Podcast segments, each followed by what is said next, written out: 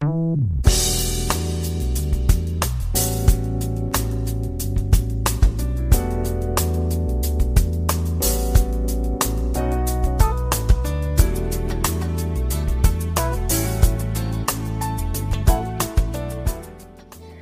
友们，大家好，欢迎来到蔡老师健康讲堂，我是您的蔡老师。今天呢，我们继续研读《中国居民膳食指南（二零一六）》。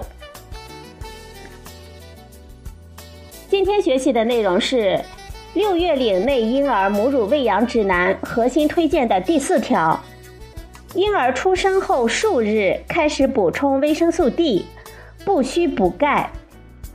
首先呢，看一下内容提要。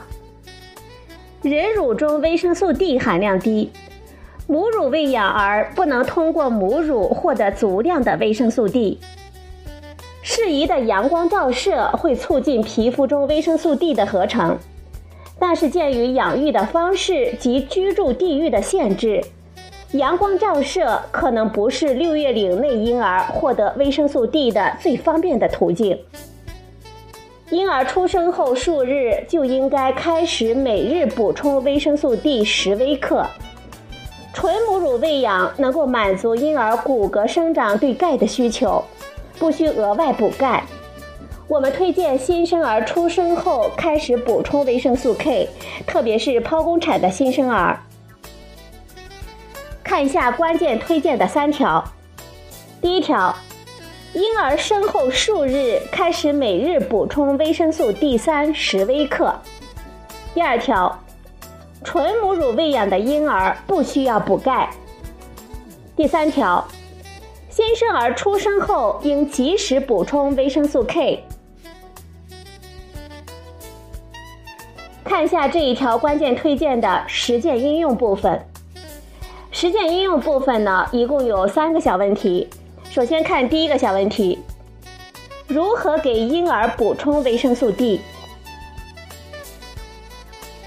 婴儿出生后两周左右，我们采用维生素 D 油剂或者是乳化水剂，每日补充维生素 D 十微克。可在母乳喂养前，将滴剂定量的滴入婴儿的口中，然后呢，再进行母乳喂养。对于每日口服补充维生素 D 有困难的，可以每周或者是每月口服一次相当剂量的维生素 D。配方奶粉喂养的婴儿，通过合乎国家标准的配方食品，能够获得足量的维生素 D，不需要再额外补充。每日十微克的维生素 D 可以满足婴儿在完全不接触日光照射情况下的维生素 D 的需要。因此，这一补充量呢，对北方地区冬季或者是梅雨季节的婴儿都是基本充足的。第二个问题：六月龄内婴儿通过阳光照射能否获得所需要的维生素 D 呢？要让婴儿通过阳光照射获得足量的维生素 D，我们需要做到以下几个方面。首先呢是阳光充足，皮肤暴露范围足够，阳光暴露时间充足。显然，这些要求要受当地季节、居住地的纬度、环境污染等条件的影响。即使季节、气候等等都允许。我们也会担心阳光中的高能蓝光可以透过晶状体到达婴儿视网膜，对婴儿的视觉产生不利的影响。再者，婴儿皮肤比较娇嫩，过早暴露日光照射也可能会对婴儿皮肤造成损伤。相比较而言呢，我们可以通过维生素 D 补充剂来补充，难度小，可靠性高。因此，婴儿应该每日口服维生素 D 四百个国际单位。第三个问题：如何给新生儿和婴儿补充维生素 K？母乳中维生素 K 的含量比较低，新生儿，特别是剖宫产的新生儿，肠道菌群不能及时的建立，无法合成足够的维生素 K。大量使用抗生素的婴儿，肠道菌群可能会受到破坏，会面临维生素 K 缺乏风险。母乳喂养儿从出生到三月龄，可以每日口服维生素 K 一二十五微克。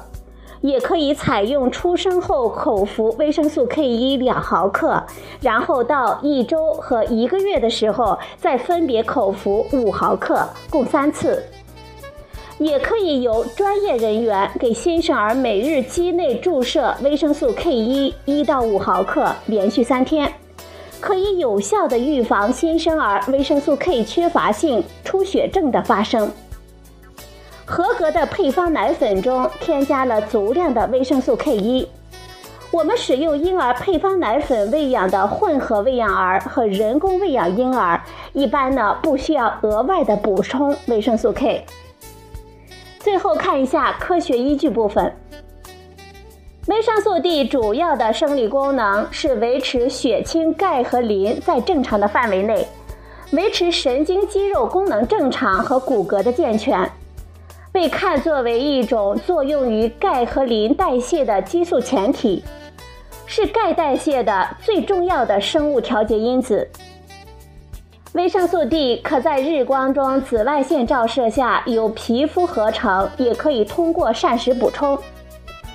新生儿皮肤已经具备了合成维生素 D 的能力，由于存在内源合成途径。母乳不是婴儿维生素 D 的主要的供给途径，其含量呢也相对较低。全天泌乳总量中的维生素 D 不足2.5微克，所以单纯依靠母乳喂养不能满足婴儿维生素 D 的需要。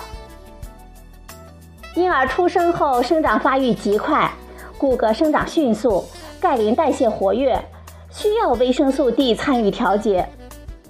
而现代生活条件下，婴儿出生后往往得不到足够多的日光照射的机会，体内维生素 D 合成不足以满足生长发育的需要，很快就会出现缺乏。研究证实，足月婴儿出生后需补充维生素 D 每天十微克，就可以维持血清中维生素 D 的水平，不出现临床维生素 D 缺乏表现。因此呢，婴儿出生后数日应该开始补充维生素 D，每日十微克。母乳中维生素 K 的含量比较低，不能满足婴儿的需求。足月顺产婴儿在母乳喂养的支持下，可以很快的建立正常的肠道菌群，并获得稳定充足的维生素 K 的来源。但在婴儿正常的肠道菌群建立之前，它的维生素 K 的需要量可能得不到满足，尤其是剖宫产的婴儿开奶延迟，或者是得不到足够多的母乳喂养，或是早产儿、低出生体重儿，由于生长发育快，对维生素 K 的需要量增加，加之不能及时建立正常的肠道菌群，容易发生维生素 K 缺乏性出血性疾病。典型的新生儿出血症发生在出生后的二到五天，严重的可致死亡。迟发性的新生儿出血症发生在全部或者是以母乳喂养为主，并且出生时没有补充维生素 K 的婴儿，可以表现出致命性的颅内出血。出生后及时补充维生素 K，可以有效的预防新生儿出血症的发生。尽管新生儿和婴儿的出血性疾病发生率并不太高，但是此类疾病发病凶险，死亡率高。好了，朋友们，今天呢，我们学习了核心推荐的第四条：婴儿出生后数日开始补充维生素 D，不需补钙。